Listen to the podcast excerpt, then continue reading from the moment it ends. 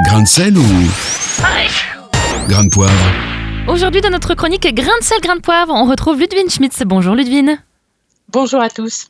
Aujourd'hui, on parle d'une institution très décriée en ce moment, la police nationale.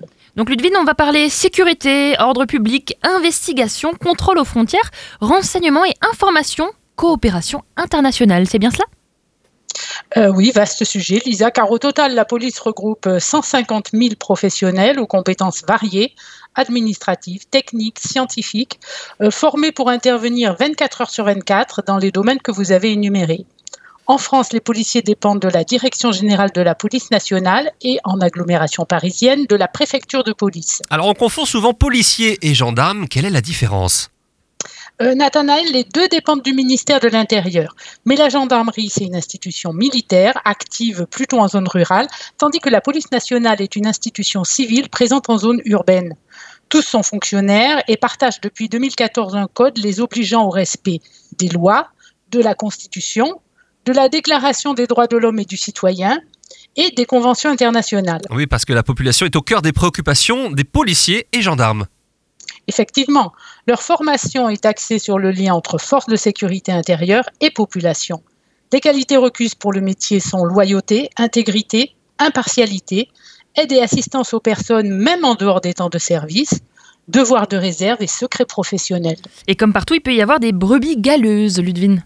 Certes, Lisa, mais tout manquement expose son auteur à une enquête, à des sanctions disciplinaires, des poursuites pénales s'il y a faute.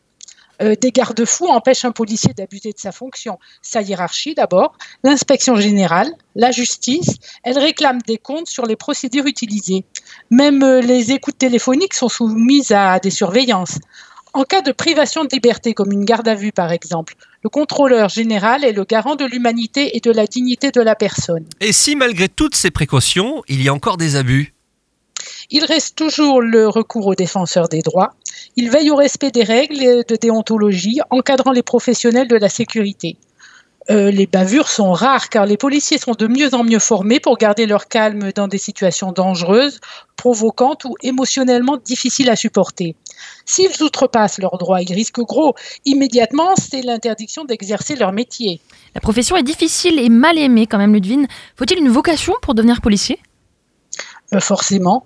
Euh, mais imaginez un État sans police, c'est la loi de la jungle, celle des clans, gangs, tribus, comme en Afghanistan, au Liban ou en Libye. Euh, notre police a des droits et nous, citoyens, nous avons aussi des devoirs. On aura toujours quelques cas anecdotiques de flics ripoux, mais rien à comparer avec des pays comme l'Inde où la police est si mal payée que la corruption l'aide à boucler ses fins de mois. En France, la police nationale est partie prenante de notre démocratie. Le nom police vient d'ailleurs du grec politeia, l'art de gouverner la ville, et de la racine police signifiant la cité. Donc le message est clair. Sans policiers, nos cités n'auraient pas de droit de cité.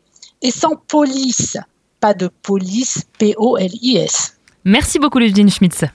Merci à vous. Retrouvez ce rendez-vous en replay sur farfm.com.